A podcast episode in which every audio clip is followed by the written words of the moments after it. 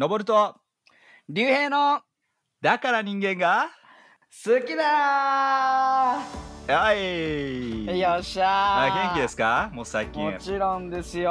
おいいねいいね。ね東京ではね夏がようやく来たのかなというところで、うん、でもまだちょっとジメジメしてる感じがねそうそうそう。雨がね降ったりうん止んだりとか繰り返してるけど、確かに。そう夜は涼しいけど、まあ、昼はねちょっとねまあね。そうだね。まあだからちょっと季節の変わり目なのでねあの風邪をひかないように体調をね皆さん管理をしてうまく管理をしていってほしいですね。そうなのよ。うん。でねあれなのうん。よ実は。あのちょ私事なんですけどもお。この収録してるね日の前日がうん。誕生日で。あら。おめでとうございます。なりましいたやーいいね。25歳。なんかはい。抱負があるんですか？あの25歳。25年目の。はい。25歳の抱負？いや考えてなかったあな考えてなかった。いやでいやでもなんかもういやでもねやっぱこの前までうん、ねっていうのはもう20入ったばっかりみたいなね気持ちだったけど、やっぱ25っていうところで、はい。やっぱ30に向かっていくから、うん。ね、ある程度なんか自分が子供の頃を想像したら25歳ってもっとさ落ち着いてて、大人ね。っぽくてねね、かっこいいイメージだったけど俺今うん。まんまそのなんていうの、確かに要素はね一個もなくて。確かにね。ね、まあそう思う。ね自分が年を重ねるのは結構わかんないよね。うん、でまあも逆にねちょっと聞きたい、聞きたいんですけどちょっと視聴者を代表して聞きたいんだけどはいはい、はい、のぼるさんのうん。25歳ってどんな感じだったの？このまんま？25歳。25歳。えーっとまあだから仕事をし始めたし始めて3、うん。ん？いや僕はね、え2年遅れてるので、うん。えーまあ仕事だからあの教会ではないところで仕事をしてる感じだよね。ああなるほどね。あーだから本当にクリスチャンにはなってるんだよね。確か大学生の頃になってるんで。だからそうですね。ただ成り立てだね。うん成りああなるほど。立てだと思そっかうん。そっか。うだからクリスチャン救われて本当にそのお恵みに慕ってる感じで、えーなるほど。まあ今でも暑いけどもやっぱりその時はね本当にすごくこう、うん。救われたことに対して感謝をしてるので、まあ、今も感謝してるけども。あーなるほどね。すごく気持ちがあー入ってたような気がするな。なんかうん。落ち着いてるな25歳なのにいやでも25歳ちょっと今から振り返ってもちょっとわからんな。25歳どんなことしてたのにね。うんそっか。まあでもねでも仕事して2年目ってことか。うん、そうだね。いろんな経験を積み重ねる途中であるという感じだよね。なるほどなるほど。いや俺もねなんかその大人まあ大人でもあるんだけど20歳はすでに。うんうん、なんかその25歳っていうとなんかこうどしっと構えてたいなって。おう。ねなんか社会人もさ実は4年目だからはいはいはいはい。ある程度のね困難とかも乗り越えてきたつもりだけどもっとねうん。こうどしっとした男になりたいなっていうのはまあそうだね。ありますまあね、普通に考えるとね25歳そして30歳に向けて今度はねあの、いろいろとこうもっとこういろんなものを任されていくようなあ年齢的な部分になるしね、まうんあ、だから自分の責任以外のものも背負っていく、えー年齢になっていくっていうね、うん。どんどんどんどん器が大きくなっていかないとこれイライラしてしまうようなところになっていくね。ー そうだね。いやでもそのうん器が大きくなるで言うと、まあ、こうはい。いうだから人間が好きだとかを通して、あー確かに。なんか先人のね知恵というか、うん。まああのちょっと流れで言うけど、まあ、このラジオはうん。こうクリスチャンである2人がこう歴史上の人物とか歴史上の物事を通してなんか生きる知恵を、ね、身につけようっていうラジオだから、うなんかもっとこう学んででそういう人のようにどしっと構えてたいなとは思うんですけど。やっぱりね、はい。本当に思うのが私たちクリスチャンっていうのは本当にラッキーでラッキーというのは、まあややっぱり私たちのお上にはというか私たちの内側には神様という大きな存在がいるからこそ、うん。なんかそことつながっているからこそまあいろいろ見方がねあの価値観であったりいろんな状況の見方っていうのを変わって見えるっていうのは、私たちにとっての本当に強みだなっていうふうに思うよね。そうだね。うん。確かに。本当にそう思う。なんかやっぱりさあの戦国時代とか特にねあの、うん。今まで話してきたけども、うん。今回もね江戸時代の話をするんだけども、はいはいはい。やっぱりこう自分より大きなものの存在がいないかいるかによってもうもう本当にうん恐怖しかないんじゃないかなっていうやっぱり思うよね。確かにね。ううん。んだって周りが敵ばっかりで、うん。えー自分が頂点をまあねに行ったとしても、おー誰に殺されるかわからないってね。確かにまあ豊臣秀吉の時その話を結構したと思うけどうんも、うん。それがこう日々の日常の中にあるっていうのはうん。ね まあ想像を超えるよね。いやーそうだよね。まあだから生きる時代が今でねほんと平和だけども。うん。ねほんとねもうなんかそういう人たちの状況にはなれないからさ。うん。ねっていうの命が危ないような状況ってね日本に住んでる限りあんまないけど、でもそういう人たちの知恵とかをやっぱりねもっともっとこうつけていきたいなというような次第です、まあそうだね。25歳になってねやっぱちょっとこれを聞いてくれてるファンの人とかがちょっとあの、プレゼント送りたいとか言われてもちょっとごめんなさい。ちょっとあのもう受け付けてないんです。申し訳ないんですけども。そっか。でももらうものをもらうって感じだね。もらうものはもらう。そう言われるとさなんかさ送ってくれみたいな感じになるじゃん。そうなんかさそれでさ「いやもらうものはもらうよ」って言ったらなんか急に冗談じゃなくなるみたいな。で冗談でファンレターみたいな言ってたのにね。ああ確かにね。確かにね。面白いれこれを機に俺の誕生日を機にさ聞く人が減ったら泣いちゃうよね俺。そうだね。ちょっとそうならないように。いすやー。るんでそっかそっか。はいはい。まあでもおめでとうございます。25ありがとうござい歳ということでね。はいはいはい。まあまあそんなこともありつつ、まあちょっとラジオね、やっていこうと思うんだけど、ちなみに、はい。のぼるちさなんみに今日は何のトピックをお話しするんですか？今日はですねあのー映画で有名な沈黙サイレンス。サイレントおどっちだろうね。まあ沈黙の話を。うん、サイレンス？うん、多分。っていう話を、まあ、日本語は沈黙で合ってますから、まあ、その映画の話をねちょっとしていきたいなというふうに思うんだけども、はいはいはい、まあ、その映画の話っていうただのね映画のストーリーを話すんではなくて実際にねえーそのお人物がいたというところを、まあ、話して、えーいけたらいいかなというふうに思います。まあ、その沈沈黙でね今思い出したんだけどもね、あのー僕たちの教会の人たちもなんかこの「沈黙」っていう映画がロードショー、うん。まあロードショーっていうか、えっと、映画があーできたっていうところで、うん。みんなで行こうよっていうふうに盛り上がった人たちがいるんだよね。あそうなんだ。あれこれ竜兵も一緒に行った？俺言ってない言ってあない。行ってない？なんかそれでね、行った数人がいるんだけども、うん。あのこの映画見た人はわかるけども結構リリアルですごくあの寂しいシーンが多いんですよ。そうだね。そう。そして、まあ本当にねクリスチャンではない人たちも一緒に行ったっていうことだったので、うん。えーその映画を見てそして帰り際本当の沈黙だったっていうね。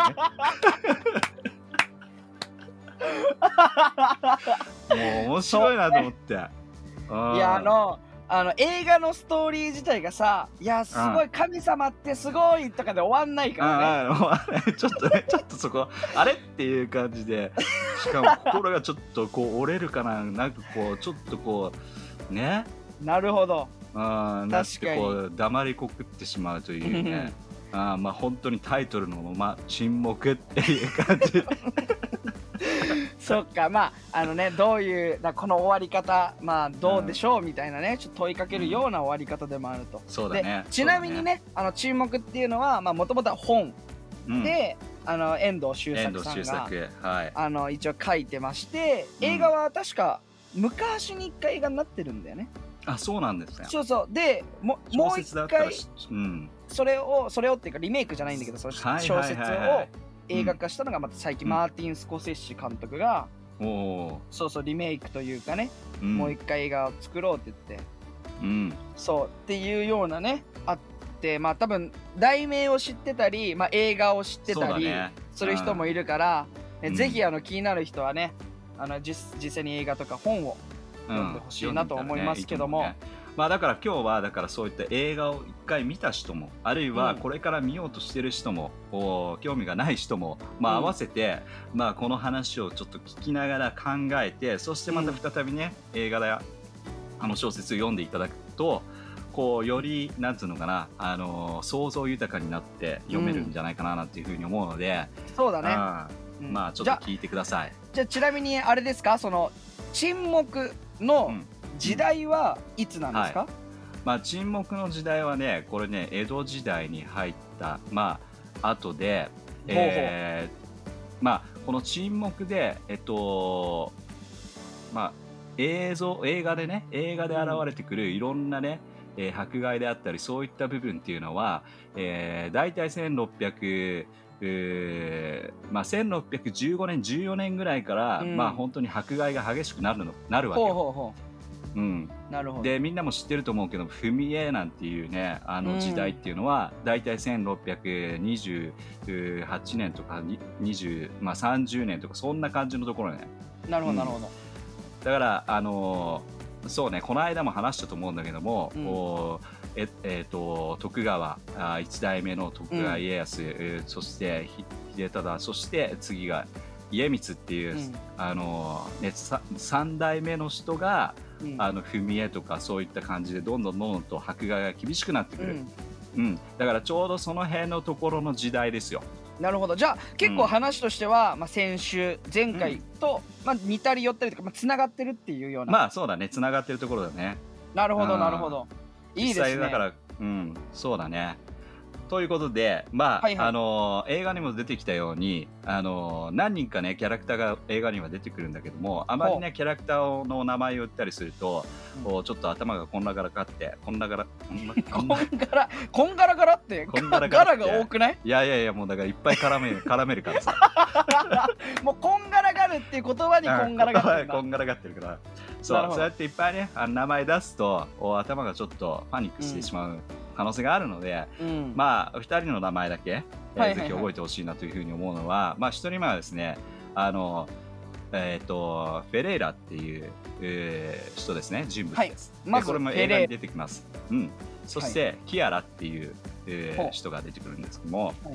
この最初にそのフェレーラっていう人が、えー実は最初に、えーまあ、転びバテレンっていうよく言うんだけども要するに何かって言ったら、キリスト教をやめて他の宗教に、えーまあ、移るという転んでしまうっていうことですね。そういう言葉があるんだ、そうだからフェレーラがあの、うん。最初にそれが起きてしまったというかなったんだよね。つまり、それ簡単に言うとイエスを手放すっていうそういうことです。なるほど。そういうことになります。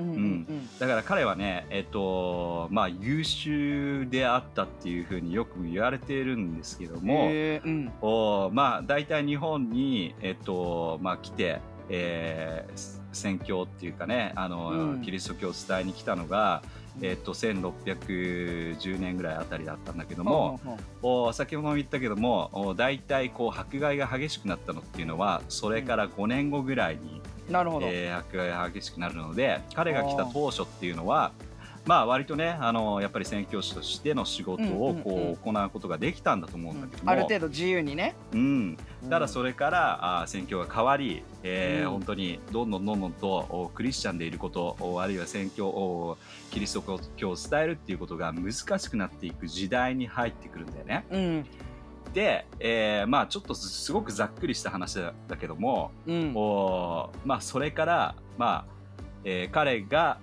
来たのが大体1610年ぐらいで、はいはいはい。そこから20年ぐらい経つとうん。あ20年ぐらい経ったある時に、うん。えー彼とそしてまた、えー7人ぐらいの人たちがうん。長崎の方で、えーこれまあ迫害というか、うん。えーまあすごい残虐なあー、まあ、拷問を受けるんですよ。拷問。うん。なるほどね。まあ年号を言えば1633年なんだけども、うん。まあ、あまり年号を言ってもね皆さんあの頭がこんがらがっちゃっちゃうので。あのーまあそれは覚えなくてもいいです。だから、まあ、彼が来て20年後ぐらいに、えーなんかそういったね、えーうん。彼に対してこうすごく仕打ちがあったと。うん、あそれはでちなみにその拷問された理由っていうのはただ単に単純にイエスのことを広めてるかもうもちろんそうです。あなるほど。の大体ほらさっき言ったようにその辺の時代もう本当に激しくなってきて、なるほどなるほど、えーもう宣教師っていうのを本当に外に出していこうっていう働きが多かったわけだからでそこで、えー彼が拷問を受けるんだけども逆さずりにされてねえで結局彼はそれが終わっまあそれでもえうん。ね、あのー信じることをやめないっていう人も中にはいたんだけども、うんうんか彼の場合は、えーもうキリスト教をやめると、うん。うん、いうような感じでそのその痛さに耐えきれず、まあ、苦しさに耐えきれず、えーまあ、手放していくっていうことなんだよね。うん、ん。で彼はまあその当時えーの実在した人の名前をある意味もらって日本人の名前をもらうわけよ。うん。沢沢野さん。沢野うん。中安っていうね沢野さん、っていう名前をもらうんだけどもそして日本人、ある意味日本人として、えー生きていくっていう、えーことが始まるしかも日本人のお妻をもらうのかな、へえ、うん。だからそうやってもう本当にキリスト教とは関係ありません。私は宣教師ではありませんっていうような感じで、うん。日本人として、えー住むわけ。生きほていうくわけ。ほうほでね僕もねあの彼実際本当に実在した人っていうことなんだけども、ううん。あの彼のお墓があるんだけどねあの日本に。うん、で行ったよ一回。おちなみにどこにああの？るのあの日暮里の方にあってうん、日暮里のお寺さんにあお寺にあるんだけどもお寺の中にあるんだ。随林随林寺っていうねお寺今度行きましょう。はい あの行きましょうって言われたところ俺一回も行ったことないからね。あまあ野まあまあまあねこのコロナ時時代まあまあまあそうだね。ちょっとだからそれが済んだらね行きオます。ッケーオッケーぜひぜひ。あまあ行きたいところいっぱいあるよね。そのずうん。随林寺もそうだしあの、また話別の話しちゃうからやめとくか。はい。戻ります。はいはいはい。ゼリンジ。そこの随林寺僕も行ってね。はい。あのお墓を探してえっとその沢野さんのところ沢野お中安っていうね、うん。えーそこの名前が書いてあるのを探しあ当てました、うん。はい。だから本当にありました。うん。だから彼が本当に、えー、と最終的にこの日本人の日本の名前をもらって、うん。そして日本人として、えー生き生きてそして日本で、えー亡くなったっていうなるほこどとなんでそれでそこにお墓があってっていうところで。ほうほうほでちょっとその後に、えーそのイエス会の反応っていうのがどんな感じだったのかっていうところなんだけども。うあそのその彼がイエスをあのうん。捨てて日本人になったっていうのに対しての反応だよね、そうだね。本部はどう捉えてんだっていう。そう。日本人を捨てたっていうかもうキリストを捨てたっていうところだえーそうだねそうだね、うん。そう。でそれがやっぱり届くわけよね、えーはあまあ、その報告がね。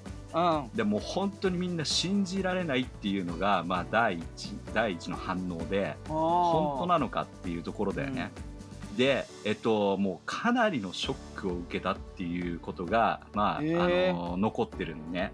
まあそうだよね。ああもうそうだよ。だって日本でそう、で何何年もさこう布教をしてた人布教って言い方もあれだけどね、福音を伝え続けてたうん。人、が突然イエスを捨てねる、うん、そう。そしてその影響は大きくあり、えー第一陣とか第二陣をねまた送るんですよ、ほうほうでほうほうほう、えーそれそれがあのーその沈黙のおメインの、まあ、ストーリーになってくるんだよね、なるほど、うん、そしてそのお一人のお、まあ、神父さんというか、うん。えーキャラクターがキアラっていう人がね、うん。えーそのフェレーラさんを尋ねにというかなどうしたのかと。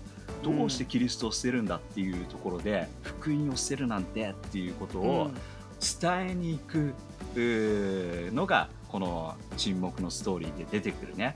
うん、ああなるほどうん。なるほど。あちなみに、はい、あのこれを聞いてる人のために言うとあの実は僕はね、本を読んだこともなければ映画を見たこともないんです。で ただね。そうん。ただそのあの知識としてどういう話でどういう、うん。あのはなんていうのこのなんていうことがあってどうなったかって結末まで実はね知ってはいるんだよね。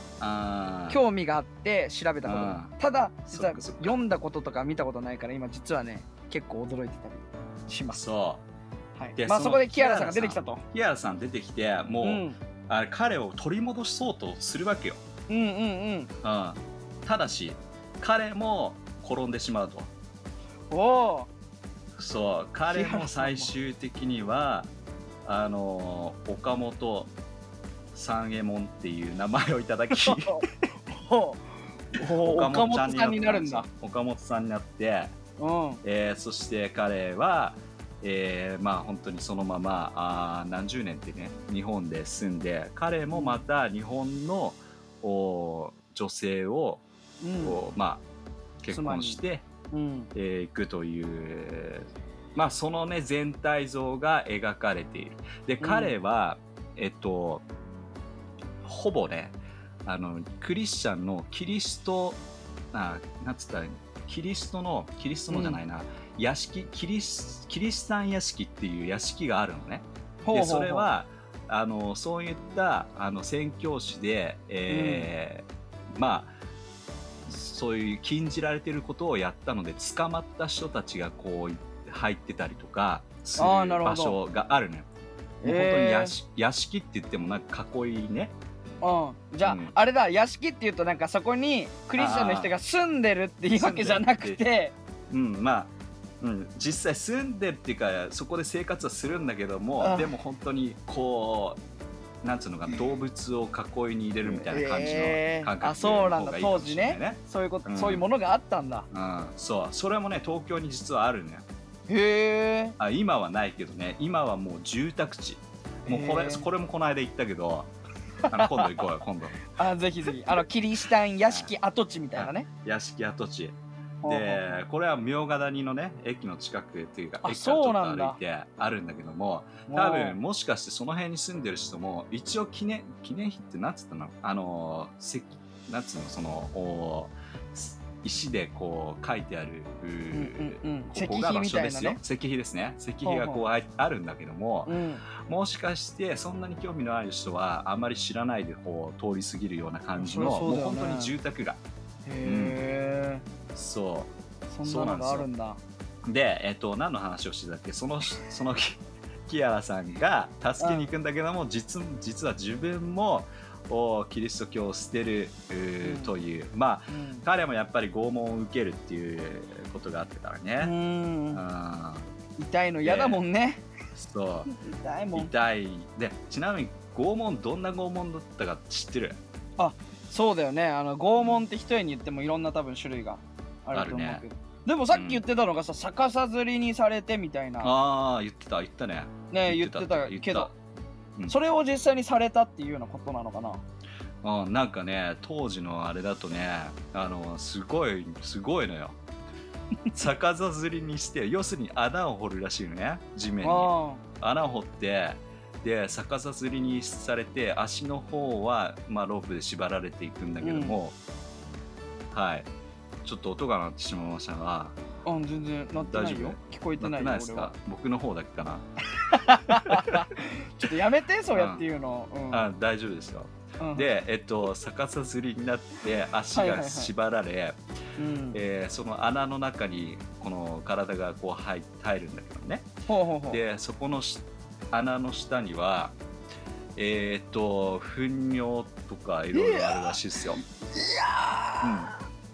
だからそういう感じのもういじめ的な感じですよ、あじゃあどちらかというと、痛いっうんていうよりも、なんかもう嫌だみたいな。あそうそうそう。もう感じだ。本当に、うん、早く出してくれっていう感じの。思いでしょ？そうだねあなんか早く出してくれって切実に絶思うね。対思ってる。そう。まあなんかある あるあれではえっと耳の下上のところをこう下のところって言ったらいいのかな？ちょっとこう、切って出血をし、出血をさせて別にね、えあのすぐにすぐにというか殺すっていう目的ではないのーで、うんうんうん。こう血が血がタラタラと垂れていくずっと垂れていくっていうような感じ、で失血死するっていうかねそそんで逆さずりなのでもう本当に顔面にこう血がこう垂れてくるわけじゃん目の目にガン入ってさでそれで言いながら糞尿がこうあって、ーえーもう早く出せっていうような感じの中でうんあの拷問を受けるとなんか意地意地が悪い拷問だね。そうなんだよね、うん。そうスパッと終わらすよスパッと終わらすっていうのもおかしいけど、うんうんうん。でもそういうような感じじゃないんだよね、うん。ん。なんかやっぱ政府のさ目的が、うん。あの決してそのクリスチャンとか、うん。えーそのなんていうの宣教師を殺すうん。わけじゃなくて、拷問っていうのがやっぱ精神的にくるんだよね。多分。そうだねそうだね。さそこがすごくポイントだよね。うん。めちゃくちゃそこがポイントで、要するに日本側というかその当時幕府側っていうのは、うん。あのやっぱり彼らみたいなフェレーラとかねキアとか彼らみたいな人たちを殺そうとするわけではないと、ほうほうほ殺してしまうとお本当に日本という国がキリスト教を迫害し、まあ当時も迫害してるって分かってるんだけども、うんうんうん。その宣教師でさえこういう拷問をかけ死刑にしてしまうんだっていうところで、こう仕返しがね来るっていうのは分かってるわけだそかっからそっかそっか。殺すわけではないんです。なるほど。でも殺さないで彼らをキリスト教を捨てさせて、うん。えーまあ浄土宗とかねまあ、うん。その仏教に改心させようなんていうことをさせる。ああなるほど。そう。そしてそれを聞いた要するにね本当に今まで情熱的に信じていた情熱的に宣教していた、あの教えを福音をね伝えていた人がいきなり宗教を変えるというか、キリスト教を信じませんっていうふうに言ったら、うん。これ相当な影響を及ぼすのは分かるもんね。そうだね。うん、他の人にも影響が出ちゃうよね。うん、なんかそうなんですよ。あの人がイエスを捨てた、まあ、つまり信仰を捨てたって言ったらえー、そうなんだ俺もそしたらみたいなね。そう。そう。そしたら俺もなんかこうあの人みたいにまあ捨ててもいいかなっていうふうにまあ当時ねそのいた残ってた宣教師も何人かいるわけだし、うん。またその宣教師を信じてクリスチャンキリスチャンあキリスチャンクリスチャンになった日本人の人たちもいるわけだし、うんだね。ああの宣教師がこのキリスト教をやめたんであれば私もじゃあやめるべきなんだっていうふうに思う。逆になんか殺されていたらなんで殺したんだっていうふうに、まあ、うん。日本人のね、あーキリスト教を信じてる人たちがこう、うん逆にこうね反逆っていうかこうね、うん。乱を起こすような感じのところあるわけじゃん、うんうんうんうんうん。うん、でもそこも考えてるわけだよね。確かにな。ちょっと頭いいかもしれないね。うんうん。ねなんか殺もし大事な自分が尊敬してるリリスペクトしてるうん。宣教師が殺されたんだったらやっぱりうん。あのいやあの人はそれでも信仰を捨てなかった。で強くなって、信仰が強くなってじゃあ俺らはもっともっと強くなろうってね。信仰も高められる。けれどもで拷問によってあの人信仰捨てたの？ってなったらうん。え？ってこううんで日本日本人の名前になって過ごすのってなったらね。なんかこうえ？え？え？ってなって。そうだよね。ちょっとやり場がなくなるね。そうだよね。賢いかも。これからこう登っていくそのはしごをこうねいきなり切られたみたいな感じで。確かに確かに確かに。あもうあれ？みたいな感じになるわけじゃん。だからそれを狙ってるわけだよね、まあ賢いっちゃ賢いんだけどもすごく悲惨なやり方であると。はいはいはい。うんまあこの歴史ってすごくだからあの日本にとってキリスト教に対してのことに関して、あのかなり大きな影響を及ぼしてるわけなんだよね。うん。まあでもね面白いことに彼だってあの例えばキアラさんっていうのは40年間ねその屋敷の方で暮らしていくんだけども、うんうん。あのさっきも言った日本人の妻をもらいうん。で亡くなったの40あ亡くなったの84歳ほうほうほう。もう結構長生きしてるよね、そうだね。うん。確かに。だってさその当時の人ってさ大体江戸時代のあそうだね。平均寿命ってね短命命だったって。40歳ぐらいだと思う。30歳とか40歳。もう相当生きてるよさ。84歳って。まあちょっと40とかは持ってるかもしれないけどでもそうなんかうん。今の世の中のまあ人よりか平均だからは平均ね。うん。なんかそうあの短命だって話は聞くね。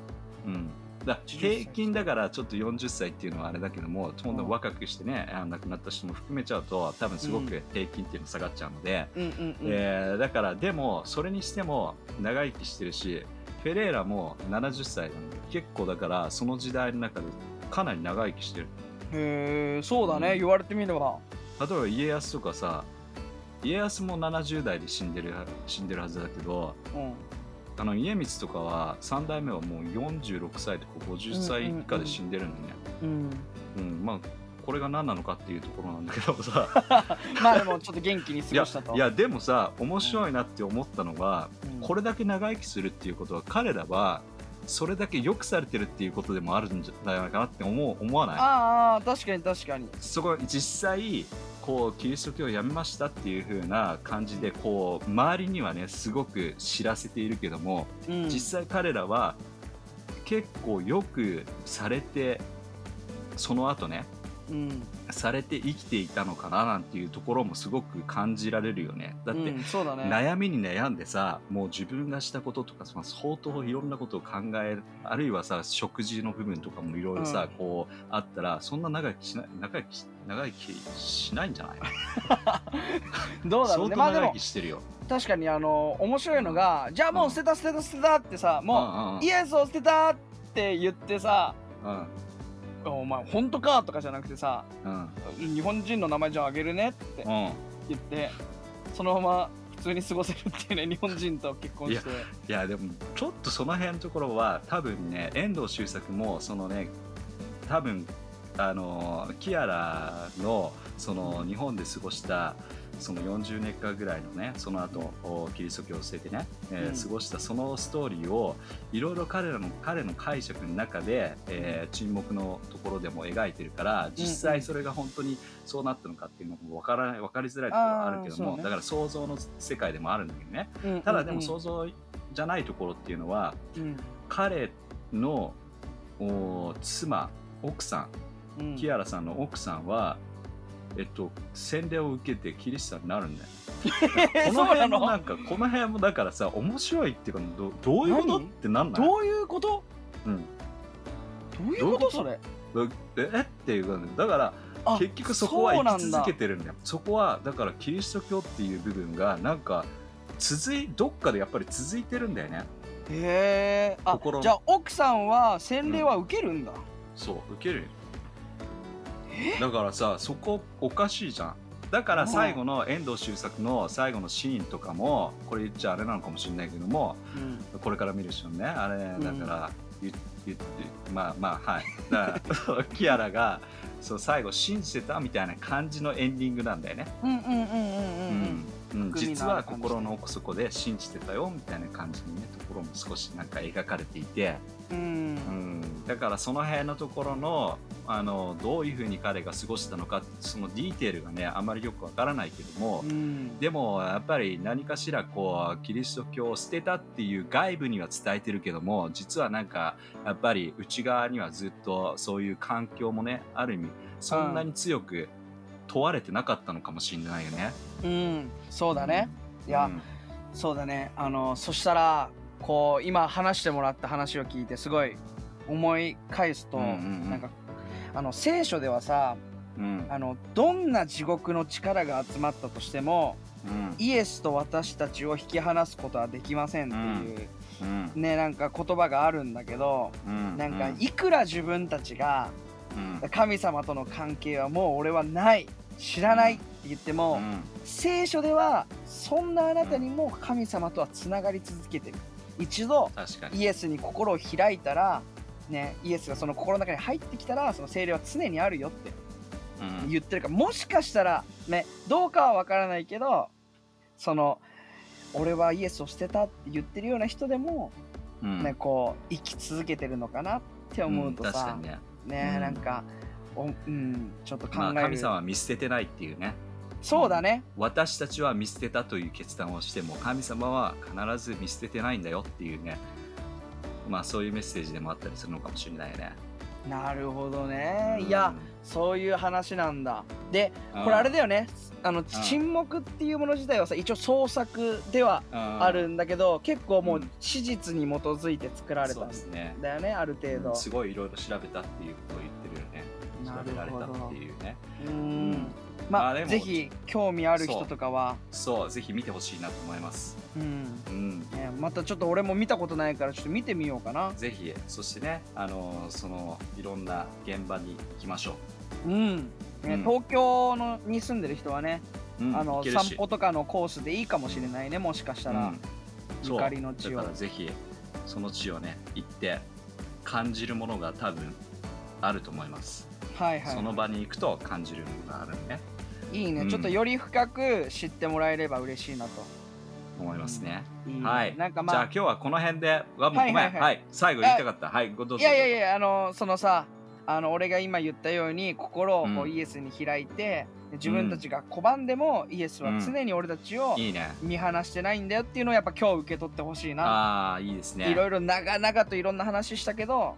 そう、ね。ごめんねうん。長々とね。なかなか、ね、長かったかもしれないけど、うん。うん、でもそうです、そういうようなぜひぜひ。ね。うん、それを感じ取ってほしいなというふうに思います。はい。はい。じゃあどうぞ。どうぞって。どうぞって。じゃあいいですか、は失礼します、はい、来週。来週。来週も聞き逃せないねはい皆様じゃあまた1週間最高の1週間をお過ごしくださはいいまたね。じゃあまたね。バイバイ。イ